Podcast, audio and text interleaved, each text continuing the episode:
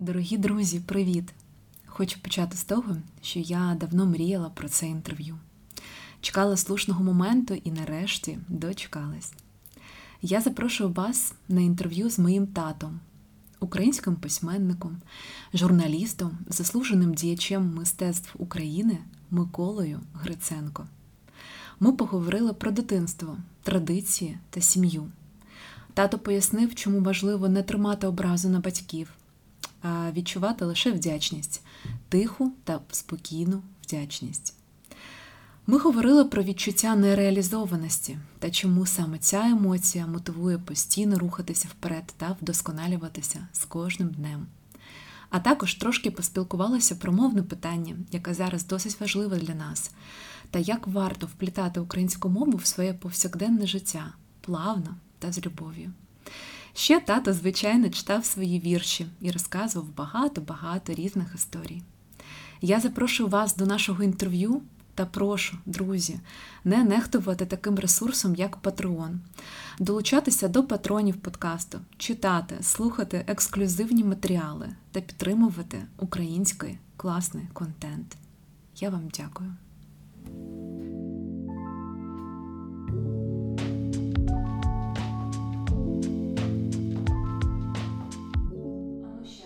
Один, два, три, один, два, три, чотири, п'ять, один, два. Раз. Ну що, поїхали? Поїхали, поїхали. Тато, привіт! Привіт, доню. Я тобі задаю своє стандартне питання: хто ти? Я твій тато. І до речі, і, до речі, це перше в житті моєму інтерв'ю, яке бере в мене доня. Перший раз в житті. Виростив. Виростив так, так. А ще, як би ти себе охарактеризував? Як ти себе сьогодні відчуваєш? Ким би я і де не був, передовсім це поет, і Богу дякую, що це відчуття в мене ще в душі зберігається. Ну, в, скрізь там в резюме і всіляких там представленнях, то Микола Гриценко, літератор, журналіст, громадський активіст. Принаймні так я себе позиціоную. Але в душі поет.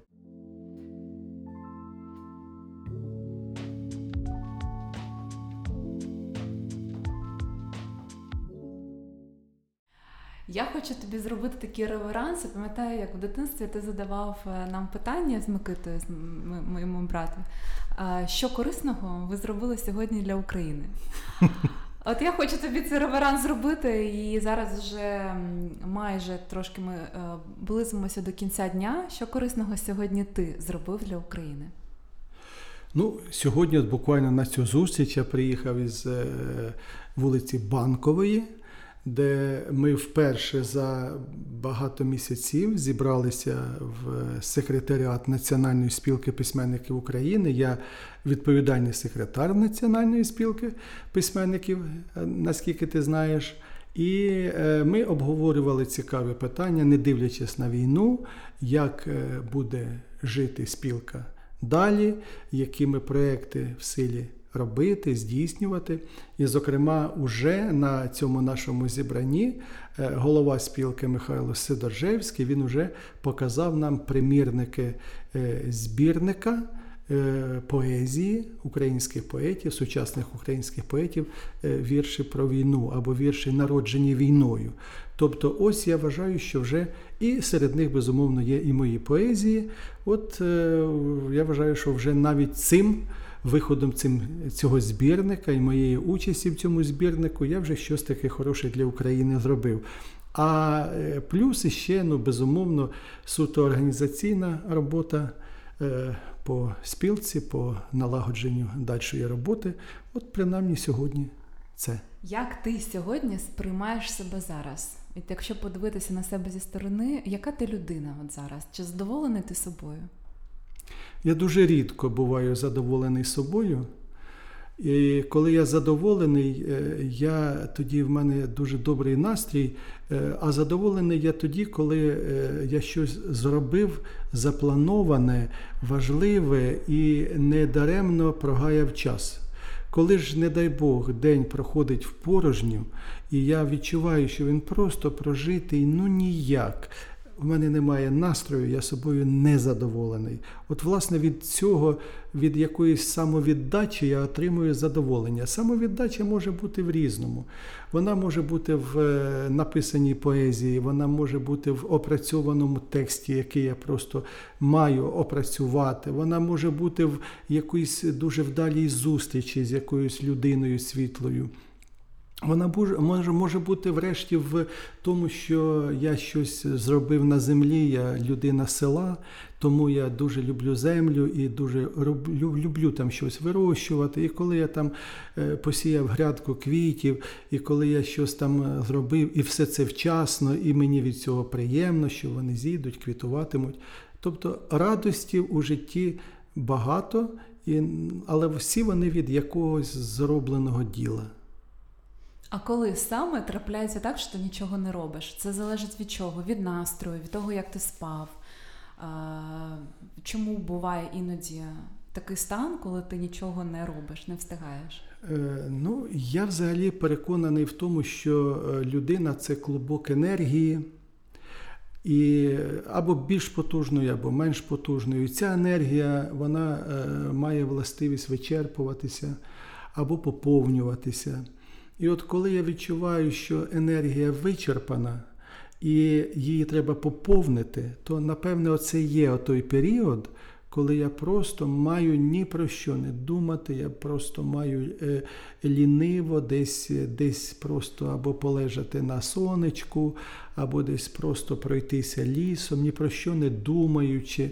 Е, от от оці хвилини ні про що не думання, вони для людини дуже важливі. От е, я переконаний, що саме в цей момент відбувається десь самоналагодження організму, самовідновлення. І десь в цей момент відпочинку, е, коли ти нічим абсолютно голова навіть твоя не задіяна, не заклопотана, от організм просто само, самоочищається, самовідновлюється, е, стає десь на ті рейки, які, на які він має бути, на яких він має бути. Тому я такі хвилини також ціную, але їх багато немає, не повинно бути. Тому що це все потім може перерости в лінощі і це небезпечно. Так ти таки цінуєш цей час, або ти все-таки себе лаєш за те, що ти нічого не зробив, а просто там думав про щось. Е, ціную. Я ж е, не можу. Людина, двигун е, взагалі, ну це можливо тільки вічний двигун. Ми ж не є вічним двигуном. Двигун вічний може там не зупинятися. І це теоретична така філософська річ. А людина жива істота, тому безумовно, що я е, зазвичай, ну, ну, ну, зазвичай це мій дійсно, от я щиро відповів на запитання, що я отримую задоволення від зробленого.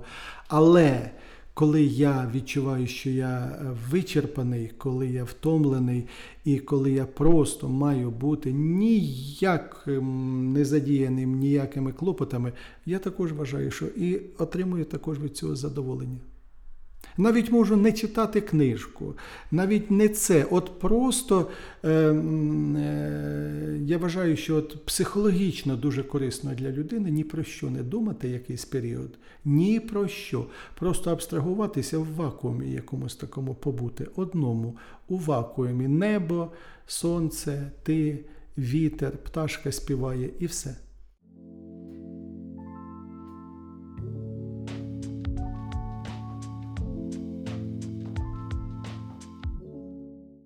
Я, до речі, згадала, у мене був такий момент, про який ти зараз е, кажеш, я можу це зобразити навіть.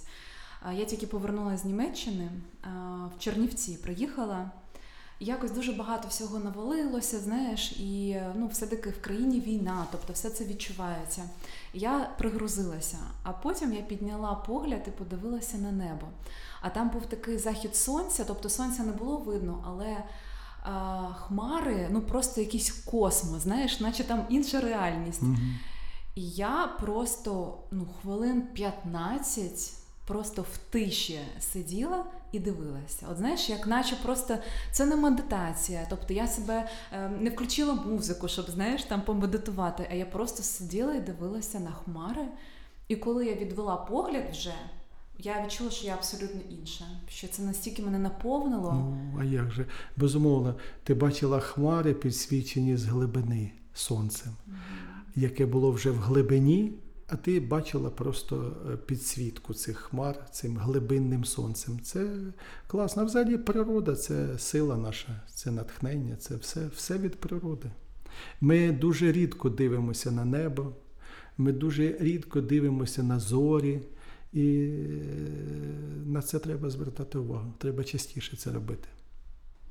Тато, чи є щось в тебе, що ти не можеш осягнути і зрозуміти в собі? Ну, ну, дуже глобальне запитання. Що ж я такого не можу осягнути в собі? Ну, напевне, я навіть, можливо, я цього питання собі не задавав, тому що я не належу, напевне, до людей дуже такого максималістського десь е, плану. Е, я людина е, таких е, коротких проєктів, але реальних. От як в житті, е, як в творчості, я люблю коротку форму: вірш, новелу, есей. І я там відчуваю себе дуже впевнено. Я люблю концентровані речі, я люблю зримі речі. Я не, не люблю чогось неосяжного, великого, далекого. І, от, скажімо, я ніколи б не написав роман. От я навіть і не пробував його писати, цей роман. От я, в мене, от в мене налаштованість така, ну, можливо, це я сам себе змусив в це і повірити. Можливо, треба спробувати. Але от в мене таке враження, що от я все-таки е, людина малих форм, малих проєктів, але реальних. І чим він менший, тим він зриміший, тим він для мене вважається як куля. Він дуже концентрований. Я люблю концентровані речі. Дуже люблю. І тому новела в прозі, новела для мене це найвищий пілотаж прозаїка. Новела. Легше написати роман, чим написати новелу. Коротку річ, скажімо, е, український письменник Василь Стефаник це неперевершений в світовій літературі письменник, новеліст, який, я переконаний, е, світ ще буде пізнавати Україну дуже довго. Український материк для світу тільки тепер. Підсвічений сонцем. Тільки тепер він був чомусь завжди в тіні, на нього завжди не звертали увагу. Він був в тіні російського великого льодовика холодного, але великого, який був помітний, і в тому числі і російська література, яка була в всьому світі помітною. Під нею десь в тіні була завжди знаходилась українська література. Але вона дуже потужна, і, от, зокрема, потужна цими короткими формами. Можливо, це навіть генетично в мені, як в українцеві, можливо, оця перевага і тяжіння до короткої форми, зримої, короткої, як е, вишиванка, як е, пісня, як е, вірш, як новела. Короткі форми. Тому я на таке твоє глобальне питання навіть не знаю, що відповісти. Я просто про це ніколи не думав. Ти для себе ці, цілісна людина. Тобто, знаєш, немає чого ти не можеш осягнути, тому що ти як пазл сходишся сам з собою. Так, я я просто десь відчуваю, можливо, ті речі, в яких я е, ну, я ніколи не беруся за ту річ, в якій я відчуваю, що я там буду е, вторинним або якимось слабким, або якимось невиразним. Я ніколи за таку річ не, не берусь. Я намагаюся і вважаю, що кожна людина має використовувати свій потенціал, який, якщо вона його відчула, максимально той, який в неї є закладений. У нас в кожного закладено. І якщо ми беремо навіть е, людина творча, яка висловлює себе чи через себе світ, чи відзеркалюється сама, і, і світ у ній відзеркалюється. е, то форма подачі цього відзеркалення залежить від багатьох речей, від характеру, від е, я вважаю, що навіть генетичні речі тут присутні.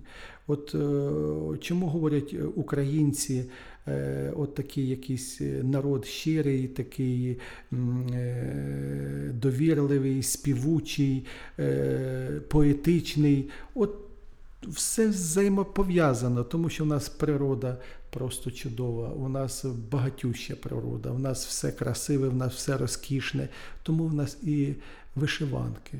Тому що людина творча, навіть, навіть сільська жінка, але відчуваючи в собі оцю всередині творчу потугу, вона бере і вишиває ці квіти, які її оточують. Вона не може їх не вишивати, тому що це в неї зсередини йде.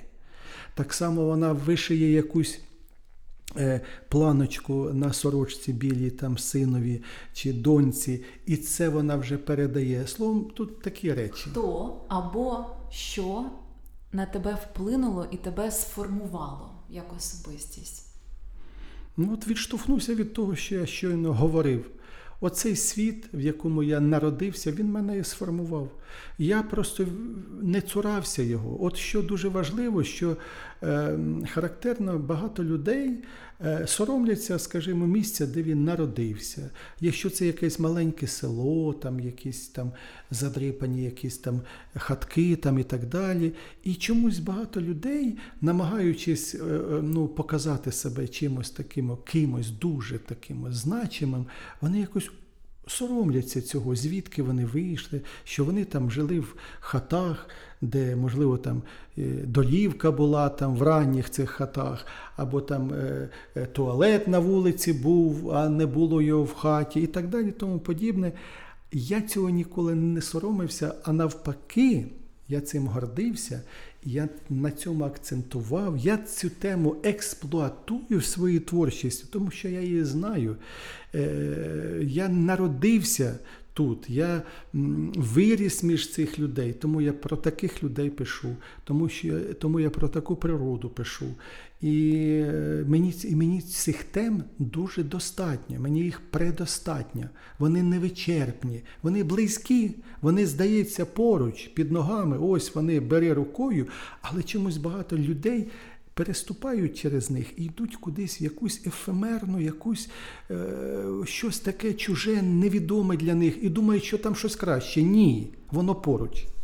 Наче не своє життя, знаєш? Так, так. Так.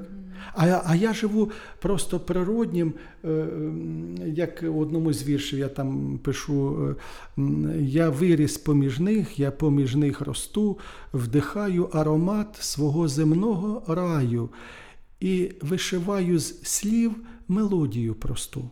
Як можна ще по-іншому, не знаю.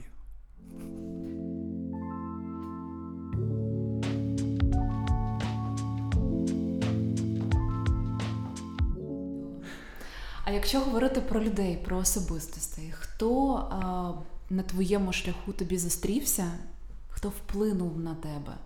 Можливо, хтось з відомих людей, можливо, сім'я, можливо, просто пересічна людина, яка там, якої ти перший зачитав вірша. Тобто, які люди в твоєму житті вплинули на твою особистість?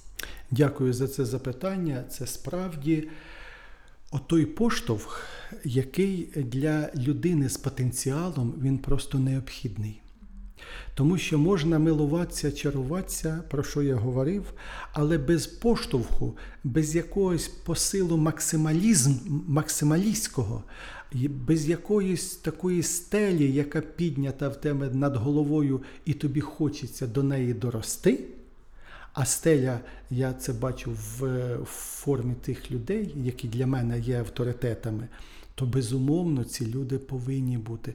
І якщо доля посилає таких людей, це просто щастя. І я дуже е, щасливий з того, що в мене періодично, а особливо такі люди необхідні в період сумніву. Коли ти в собі сумніваєшся, такі люди просто приходять як боги або, або як посланці богів для тебе. Тому що вони тебе в цю хвилину розпачу, коли ти можливо скажеш, а навіщо взагалі я це пишу? А чи я а, а, а чи воно комусь потрібне?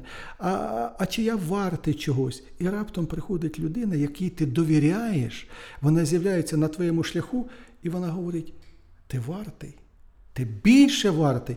Ти і вона показує це, демонструє. От в мені в такий період сумнівів мені дуже багато значили слова таких людей, відомих людей, як Олесь Гончар. Перші новели, які я написав довго кувати зозулі, читав Олесь Терентьович Гончар.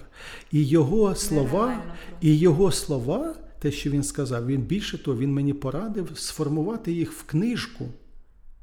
І що значить почути від нього, що він прочитає, так, так це вже книжка в тебе є.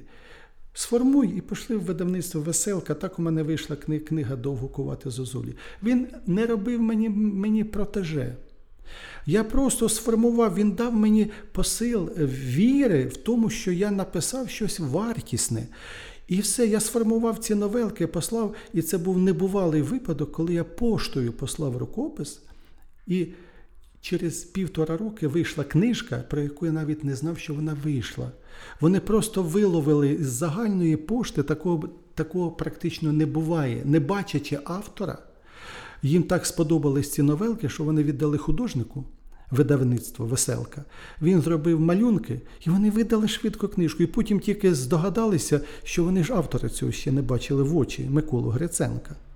І мені дзвонять і кажуть так обережно, а ви Микола Гриценко? Я. А ви знаєте, що у вас там книжка? Я говорю, не знаю. Так от у вас вийшла книжка, ну і так далі, і тому подібне. Тому Олесь Гончар. Безумовно, таки е, серед письменників, оскільки це моє середовище письменницьке, я е, сам вважаю це те, чим я в цьому житті займаюся і найбільше вмію, то це орудувати словом. Е, Це е, Петро Засенко. От, до речі, сьогодні ми з ним і зустрічалися. Це дуже гарний друг е, по життю Григора Тютюнника. І він автор і редактор кількох моїх книжок. Він також підтримав мене свого, свого часу. Микола Сом, відомий український поет, нині покійний, на жаль, Петро Ілліч Осадчук.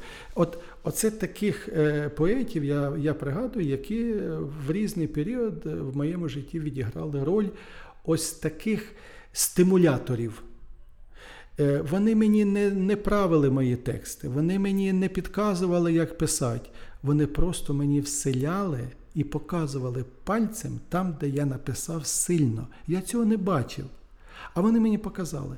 Я, я, е, е, я е, весь наповнювався вірою, що я можу писати сильно, і значить, в мені є потенціал, і я продовжував писати.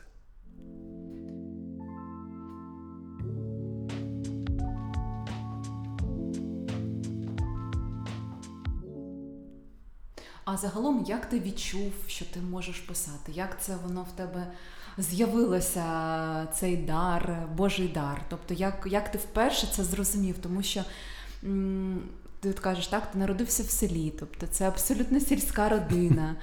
І тут е, ти пишеш вірші. Що, що, що, це, що, що це було? Як, як це сталося так? Я от, е, хай буде відповіддю ось ці рядки, які я е, зараз згадав, відповіддю на твоє запитання. Я сиджу на корчі старому і римую нові рядки. Я далеко нині від дому, і далеко мої думки, гори товпляться, ліс дугою, попід лісом гуля народ. Хтось там скаже один другому, що там пише той ідіот. В мене вигляд, напевне, кепський. І з блокнотом я тут чужак, на мені ідіотська кепка, ідіотський якийсь піджак. Я не бачу себе, не чую, прислухаюсь до голосів, які небо мені диктує під хорали живих лісів, вітер чуба мого колише. А волосся ж, немов трава, що зеленим вже й ручка пише у блокнот зелені слова. Хай пробачать усі, що бачать, хай пробачать мені. Прошу, що словами зеленими плачу і зелені вірші пишу. От такий десь маленький е, образочок. Справді, я багато віршів написав, чому тут гори. Я багато віршів написав у Трускавці. І е, це е, місто мого натхнення, місто моєї творчості. Так вийшло, що і по здоров'ю мені треба було їздити в Трускавець майже кожного року.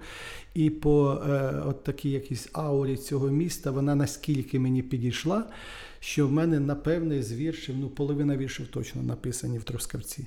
І оцей вірш також написаний в Трускавці. Він десь, можливо, десь. Зоб- зображає і природу цю, і настрої ці, але дійсно це натхнення дає природа. А в принципі, е, я вважаю, що для кожної творчої людини критично важливо бачити широко розплющеними очима.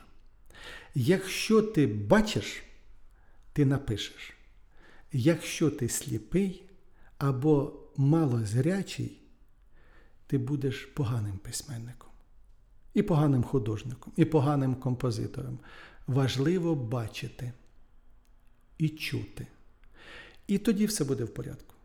Все це потім пере, е, ти перепускаєш через власне, пропускаєш через власне серце, через власну душу і вже видаєш свою форму. А якщо вона твоя, вона буде неповторною формою, неповторною. А от саме, саме ця неповторність і цікава людям. Як е, Ліна Васильівна Костенко писала, поезія це завжди неповторність, якийсь безсмертний доторк до душі. Людям цікава неповторність, новизна, е, те, що вони не чули. Або вони чули це, але не в такій інтерпретації, або не в не з таким поворотом, або не з таким образом. От тоді це цікаво. Тобто бути новим, бути несподіваним, бути цікавим навіть у простих формах, у простих речах. Я, скажімо, пишу просто, і в мене немає складних конструкцій в словах. У мене тексти досить прості. І проза, і поезія. Я пишу досить доступно. Е, Я не випендрююсь в, е, в тексті, в слові. Е, І і вважаю, що це е, не менш важко писати, ніж е, з якимись там конструкціями, складнощами, новими якимись придуманими штучними, е, якимись такими, знаєте, сентенціями, які, які в дусі часу, щоб це людям було. Не треба писати, щоб людям сподобалося. Треба писати щиро, як ти вмієш, як тобі підказує душа. Але обов'язково з відчуттям новизни, що так сказав тільки ти. А буває в тебе, що ти не живеш з відкритими очима? От що ти мислиш вузько, що зараз такий час, що ти не можеш охопити все це. Бувають такі періоди в тебе? І що ти робиш в такий час? Ну, справа в тому, що очі, якщо вони відкриті, то вони відкриті. Тобто це І дар, ти- так? Який Так, і ти є? з цим нічого не зможеш зробити. Хіба що, хіба що, е, як кажуть, тебе якісь обставини змусять трагічні. А так, е, це вже дар. Це вже ти, ти, ти так уже бачиш. Ти вже, і навіть якщо ти не хочеш цього бачити, то ти все одно це бачиш. І тоді з'являються зболені рядки. От, зокрема, вони з'являються в громадянській ліриці, коли е, в мене багато віршів саме громадянського звучання, жорсткого, напівпубліцистичного, коли я пишу про Україну, коли я пишу про українців, коли я бачу цими очима широко розплющеними ті недоліки, оте невезіння, ота, як, оту якусь карму, якусь таку, якусь нещасливу, яка нас супроводжує віками віками, а мені хочеться, щоб цей народ був щасливий. І я бачу, я відчуваю, що він заслуговує щастя великого, відомості в світі великої. Тому е, тут уже з собою нічого не, не здатний зробити. Бачиш, значить, бачиш. А цікаво, та ти зараз е, ну так трошки завів розмову про український народ і карму. Як би ти зараз не знаю, інтуїтивно або те, як ти відчуваєш, описав те, що зараз відбувається з Україною? Е, очищення. Від чого? Е, що саме ти вкладаєш в це слово? Е, звичайно, це страшне очищення, але очищення. Очищення очищуються душі людські, очищується земля українська, очищується е, і як від хорошого, так і від поганого. Це, Це страшні речі. І коли я кажу, що, скажімо, помирають, ми бачимо, як не помир... вони не не ем, звичайним шляхом помирають наші воїни від хвороби там, чи від якогось лиха. Вони помирають просто від кулі ворога, від від, від снаряду. Вони вони мали би жити. Їхнє життя мало би бути довгим, щасливим. Вони мали би народити, дати світу дітей, плід свій достойний, тим більше там достойні люди. Е, патріоти це достойні люди, взагалі жертовні люди. Це най, найдостойніші люди, це жертовні люди, які кладуть себе, своє життя е, заради вітчизни, заради ідеї великої, заради інших. Але якщо брати в суто в такому вимірі глобальному, то Україна дуже швидко очищається, оновлюється. Е, е, ми бачимо, як психологічно, скажімо, ті люди, які, можливо, за цього життя і не зрозуміли б, що для них Україна, а зараз уже вони це розуміють. Зараз доходить до живих людей через смерті близьких і інших людей, доходять такі глибинні речі, які, можливо, б ніколи вони в житті своєму не осягнули, а зараз вони це осягають. Вони стають якісно іншими люди стають якісно кращими, українці, якісно кращими.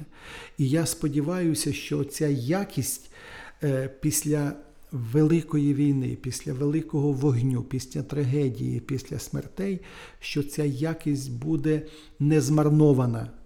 Як вона була змарнована після двох майданів. Після майданів також було очищення. Після майданів також була зростала якість людей але вони потім розслаблялися, і негідники приходили до влади. І знову ж таки толку не було з цією державою. Зараз я сподіваюся, що нарешті цього разу цього не станеться. І Україна буде в ось такому оновленому вигляді, по-перше, досить Е, яскравою такою в світі, не вторинною, а багато в чому первинною країною. І наш народ багато в чому буде первинним, в якого будуть навчатися, до якого будуть е, е, хилитися, в якого будуть вчитися, врешті-решт. Ми з вами поколіннями були вторинними. Вторинними ми звикли до того, що українська продукція якийсь там виріб, він вторинний, він гірший, кращий німецький, якась там інша річ. Я вже навіть такі побутові речі беру. Скажімо, література краще там якась там інша, там французька, там, але не українська. Ми не вміли цінувати самі себе. Ми просто звикли до того, що ми якісь вторинні. Оцю вторинність нам е, стимулювала завжди Росія. Завжди. Завжди вона показувала місце Україні, що вона первинна, а Україна це вторинна, чи на третьому, чи на десятому місці. Ми завжди там були. Нам створювали образ шароварів, е, віночків, таночків, і, е, і на цьому е, примітивному такому образі Україна дуже довгий час трималась, і її такою довгий час сприймали в світі. Не самодостатню не е, країну, яка здатна продукувати сама якісь дуже сильні потужні речі, а країну, яка поруч з кимось тільки може бути. І зараз оце відродження, переродження саме дає нам первинність.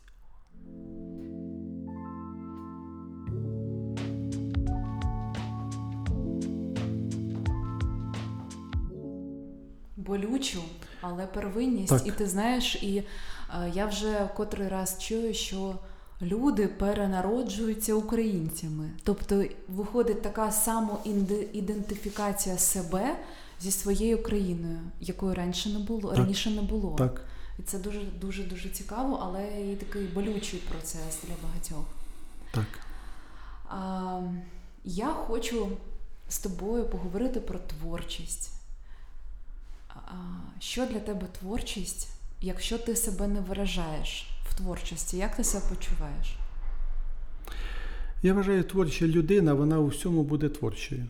Вона не може бути, е, якщо е, творча людина це обов'язково людина з е, відчуттям естетики і краси, гармонії. Вона, ну, це хіба в якомусь стані такому, знаєш, коли ти сам себе не контролюєш. Але коли ти в нормальному стані, навіть побутові речі, як стоїть е, ця ваза, е, на якому місці, е, як сформований букет, не дивлячись від того, ти хлопець чи дівчина, відчуття гармонії, відчуття краси і відчуття дисгармонії, що тебе дратує. Тому е, це в якійсь мірі дуже добре для людини, а в якійсь мірі ну, це не просто так жити у світі, е, завжди створюючи навколо себе якийсь такий, якусь таку гармонію, хай маленьку, хай якусь незначну. Тому е, я б сказав, що я, ем, ну, я щасливий, що в мене є це відчуття. Я вважаю відчуття краси світу, відчуття гармонії, відчуття міри, що дуже важливо. Е, Багато людей е, чомусь це відчуття міри е, втрачають, і тоді вони стають або смішними, або якимись вони женуться потім за безмірною кількістю грошей, або безмірною кількістю якихось прикрас. Словом, вони, вони женуться за чимось таким вторинним, і, можливо, тільки під кінець свого життя усвідомлюють, що вони гналися абсолютно не за тим. І не, і не заради цього вони в цей світ приходили, і їм шанс і щастя прийти в цей світ був не заради цього, а напевне вони не виконали свою функцію. Кожна людина має виконати функцію на цій землі. Раз вона сюди прийшла, вона для чогось прийшла.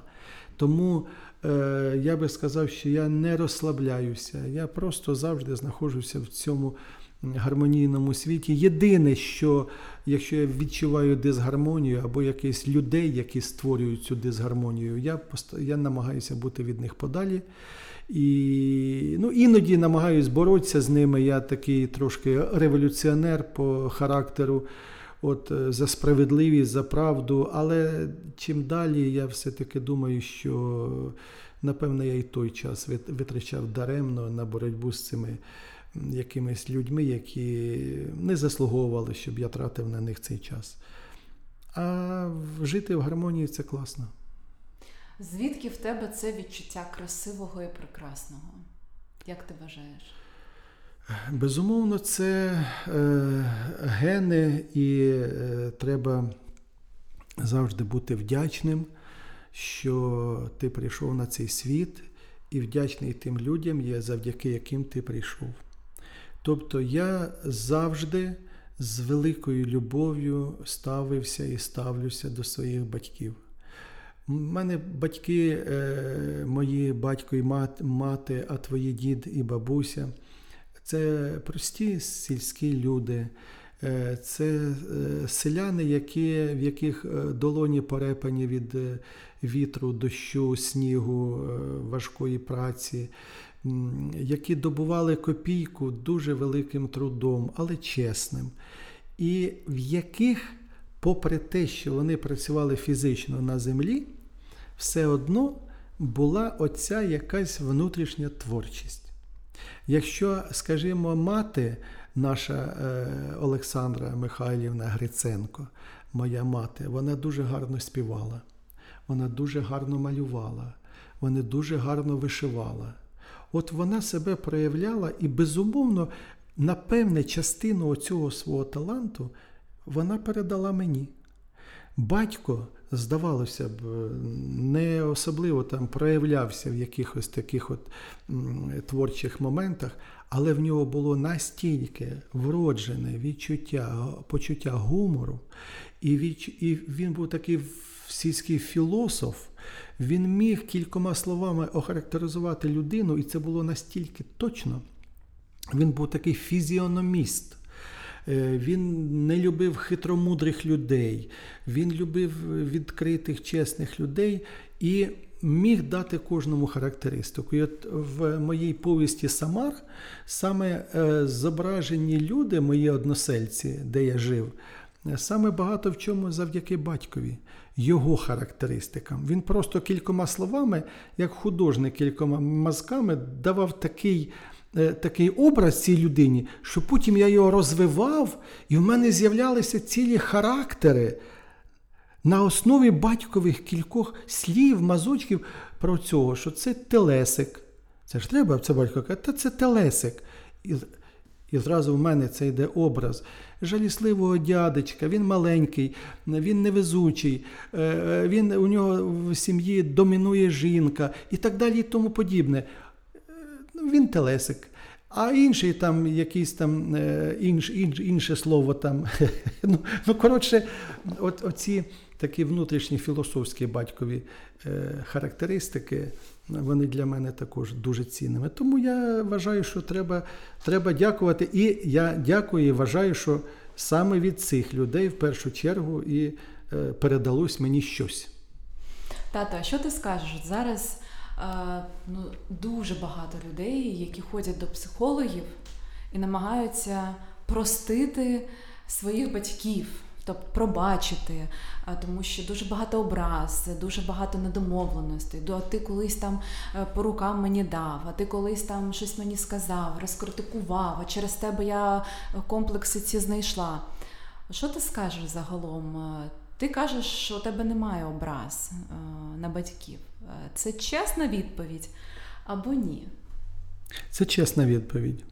Як ти цього досяг? Якщо ці образи і є, або вірніше були, то вони е, опустились на таке низьке дно, що я їх уже звідти і не бачу.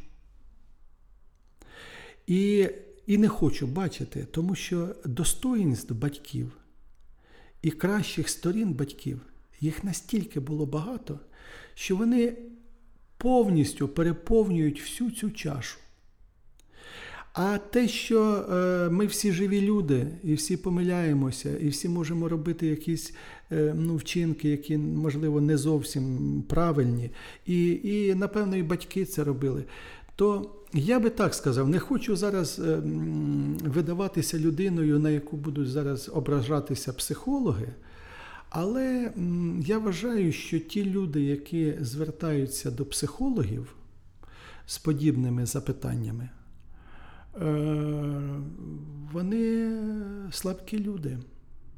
Вони слабкі. Е, Значить, вони не змогли знайти в собі силу зрозуміти, прийняти своїх рідних. А хто ж, як не вони, через кров, передану їм, можуть це зрозуміти. І вони йдуть до чужої людини, щоб вона їм порадила якимись там схемами, словами простити там. Якщо він кров свою, яка йому дала життя, не зрозумів і не пробачив, якщо навіть щось там таке було. І думає, що йому тут допоможе чужа стороння людина з дипломом психолога, то я вважаю, в першу чергу треба шукати відповідь в самому собі. Значить, ти слабкий чи слабка. Але зараз. Тобто я зараз хочу, знаєш, так трошки. Але зараз ти слабкий, і, можливо, зараз в цьому моменті ти потребуєш, щоб хтось тебе послухав, або вислухав, або е, дав якусь пораду. Але це не означає, що ти загалом слабкий. Ну, е, я, я взагалі тут же ж багато моментів, е, кожен скільки людей, скільки думок. Е, я взагалі схильний до того, що із своїми житейськими родинними справами немає чого виходити до чужих людей. В першу чергу. От, можливо, я не правий. Можливо, це моя якась така сільська, е, сільське таке виховання. В нас не прийнято було, щоб з хати виносили сміття і щоб е, все село балакало, як там батько щось там сказав на матір. У нас такого не прийнято було. Це було, це було закрито за цим парканом. Ну, я не говорю за крайнощі, коли там якісь садисти, там, я знаю, там знущаються. Ну, я ж не говорю про ці речі. Це, це просто, ну, е, я вважаю, винятки, якісь е, садистські винятки, які, з якими має розбиратися там прокуратура там, чи суди. То е, я беру отой е, момент переважної більшості людей, коли всього в житті буває. І не завжди, а взагалі його не потрібно його виносити на чужий, на чуже око і чужий суд. От, От я прихильний до цього. Я вважаю, що має вистачити хисту і сили або в подружжя, або в е, дітей і батьків розібратися самим. Якщо вже в них це не виходить і назріває якась можливо трагедія, ну тоді, ну можливо, знаходиться якийсь геніальний психолог, який примирить ці душі і який знайде щось, якісь такі секрети, ну я в це слабо вірю. Чесно. Я в це слабо вірю. Я більше вірю в силу крові, в силу генів. Якщо ми одна родина, і ми не можемо порозумітися, то значить щось в нас самих. В нас самих. І оця, що значить е, е, просити е, допомоги в прощенні батьків. Так апріорі треба прощати. В Біблії записано. Не судіть, не судимі будете. Прощайте і вам проститься. Це біблейні закони, це те, що писано е, віками. І якщо е, в тебе є якась образа на рідного, е, на рідну кров, і ти її в якійсь мірі не можеш для себе пояснити, ну поспілкуйся з цією людиною. Можливо, вона тобі підкаже ключ. Будь відкрийся перед цією людиною, будь відвертою по тій простій причині, що це твоя рідна кров. Другої крові в тебе рідної немає. В тебе один батько, у тебе одна мати. Інших в тебе немає. Значить, якщо ти хочеш і тебе е, е, мучить якесь питання, не можеш розібратися сам чи сама з допомогою їх. Ну, я так вважаю.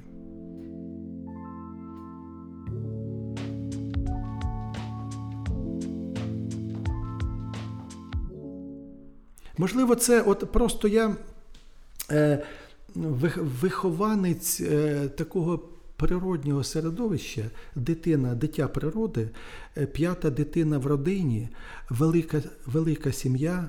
Е, я не мав багато від батька і матері ласки і е, уваги. П'ятеро дітей. У них просто фізично не вистачало на всіх тієї кількості любові, якої б ми хотіли. Але мені вчасно треба було зрозуміти, я зрозумів їх, що вони фізично віддавали нам те, що вони в силі були віддати. Можливо, хтось своєму єдиному сину віддавав все, і, а нас п'ятеро.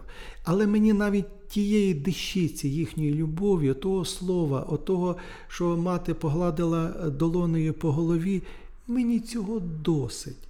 І принесла там, е, привіз батько в'язку бубликів із сум із базару, і я щасливий. І не потрібно, щоб він мені купив там машину, чи він там щось там, як хтось там щось там інші претензії до батьків там виставляє квартиру там і так далі. Але це треба бути людиною такою, яка це зрозуміє, що щастя буває різним. І воно не вимірюється якоюсь е, матеріальним, особливо матеріальними речами. Якщо в людини переважають матеріальні речі, мені дуже шкода цих людей. Це в основному нещасні люди. Їм ніколи не буде вистачати. Достатньо. Я так, Так. тільки хотіла сказати. Ніколи. Вони завжди будуть, їм буде мало. Якщо ж в людей є це, знову ж таки, ми вертаємося до гармонії. Якщо в людини є відчуття гармонії і міри, що має бути дійсно, і тут поганого нічого немає, почуття, е, що треба жити краще, одягатись краще, їсти краще. Безумовно, але воно має бути врівноважене духовними моментами, духовними речами. Тоді це гармонія. Якщо духовність закинута, викинута, і тоді вже людина перероджується в міщанина, і оце міщанство воно витравлює вже такі речі, от тоді з'являються походи до психологів, а давайте дайте мені можливість зрозуміти, простити там і так далі. Воно з'являється тільки від, від цього. А якби в собі людина тримала баланс духовного і матеріального, вона б розібралася сама в собі.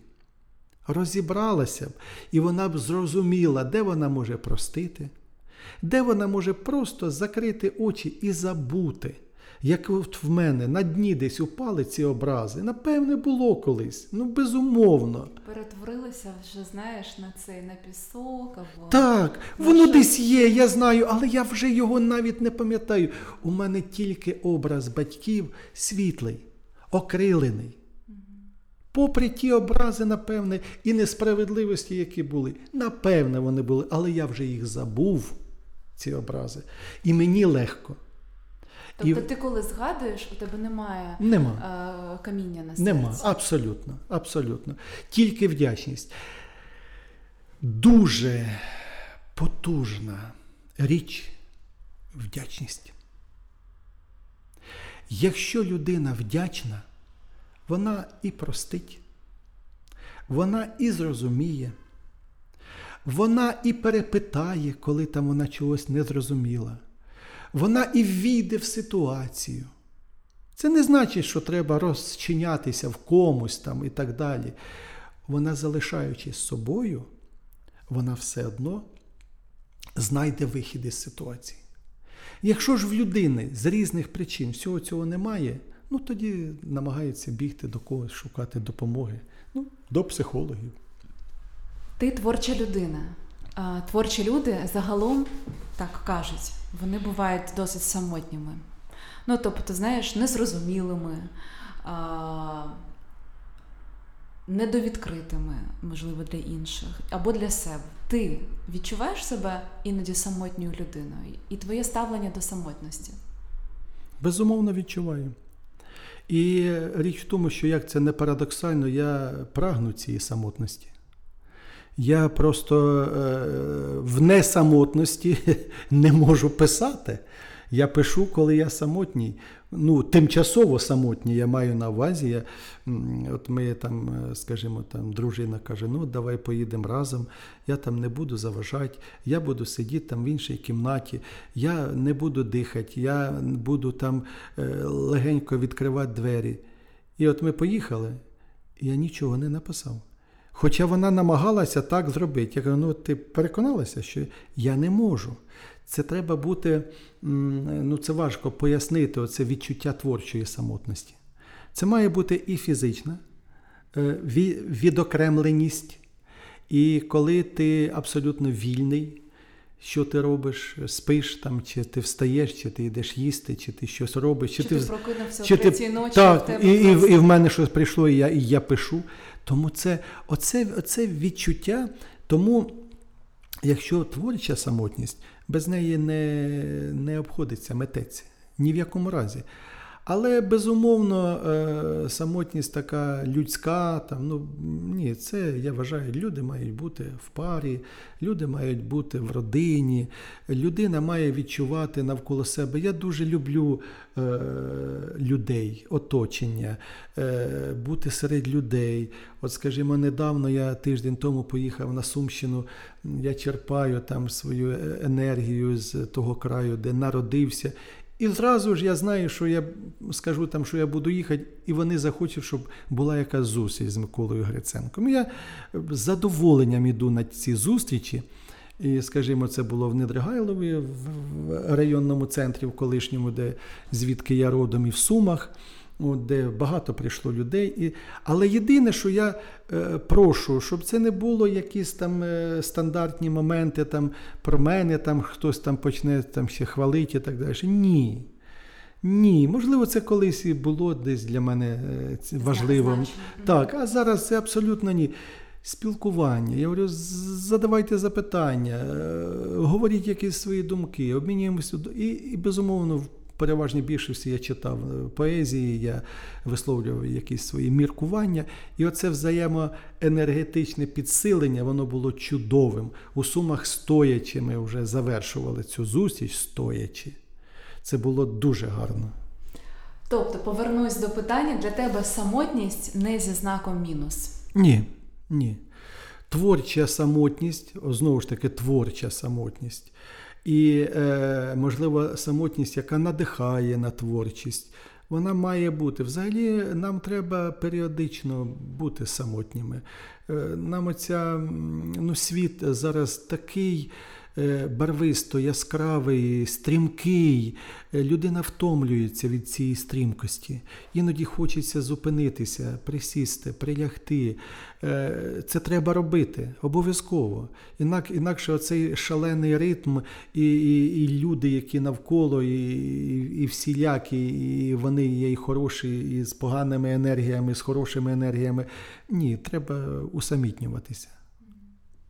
Не бути самотнім, але усамітнюватися. Я б так за, сказав. власним, за, за власним вибором. Так, Ось це. Так, Тобто, якщо в тебе самотність за власним вибором, Так, то ти так. не відчуваєш себе самотнім. абсолютно, абсолютно, абсолютно. Ти просто входиш як в транс, в певний стан своєї душі. Е, Душа прагне от такого стану. І ти їй це даєш. І це має бути. Тому що я, коли була в Німеччині три місяці, я зіштовхнулася зі своїм найбільшим страхом це самотність. І я зараз зрозуміла, чому, тому що я була самотня не за своїм вибором. Так, тобто мене так, закинуло, так, знаєш, так, як так. викинуло, як в цьому парашутом просто кудись, десь я впала, приземлилась і зрозуміла, що я тут одна і що я самотня. Але водночас я тоді зрозуміла, що я людина України, людина сім'ї, людина землі своєї. Тобто я зрозуміла, що мені буде дуже важко десь там бути, знаєш, з парашутом, е, десь там е, приземлитися і будувати будинок десь там. Важко. Нав, навіть якщо там комфортно буде. Так, важко. Мені було Так, супер, ком- я була, так. я жила в комфортних умовах, але я не жила. Так.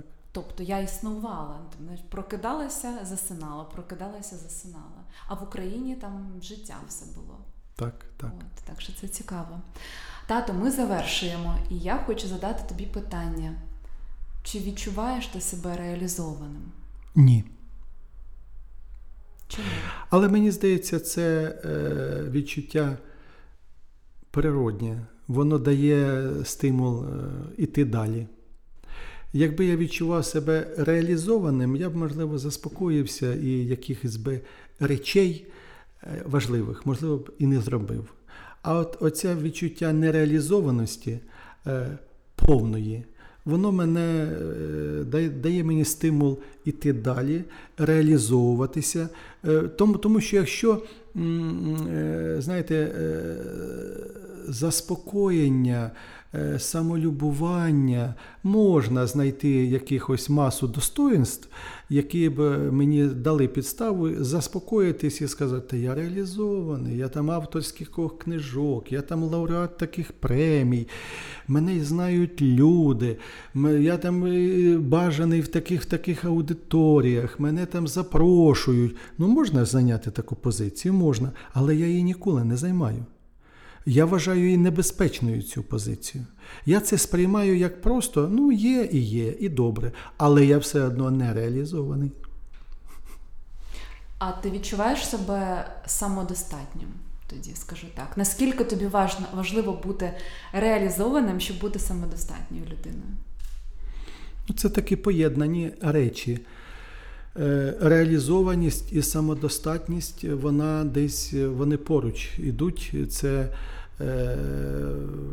в поєднанні. І е, я вважаю, що все-таки, от, е, якщо самодостатність, то напевно я самодостатня людина.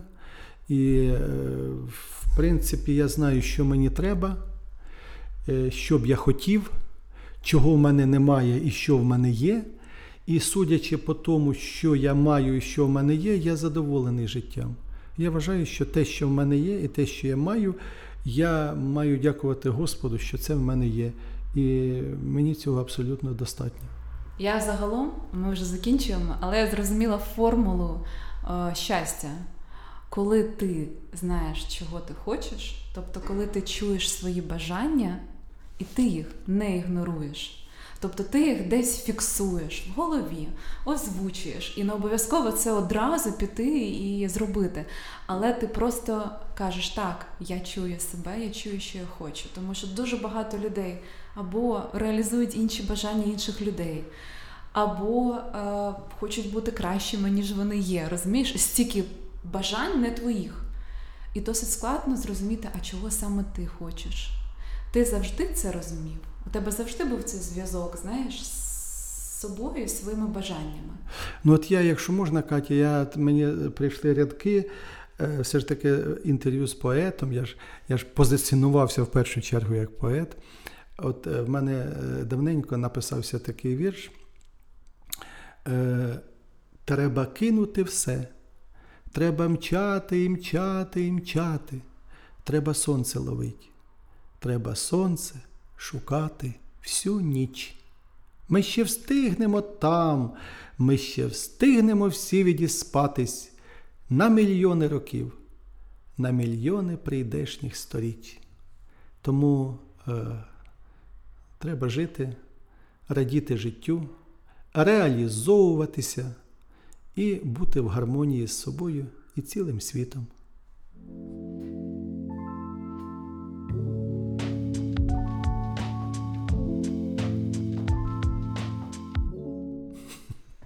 Дякую тобі, татусь, дякую. І тобі, доню, дякую за це інтерв'ю. Мені було дуже приємно.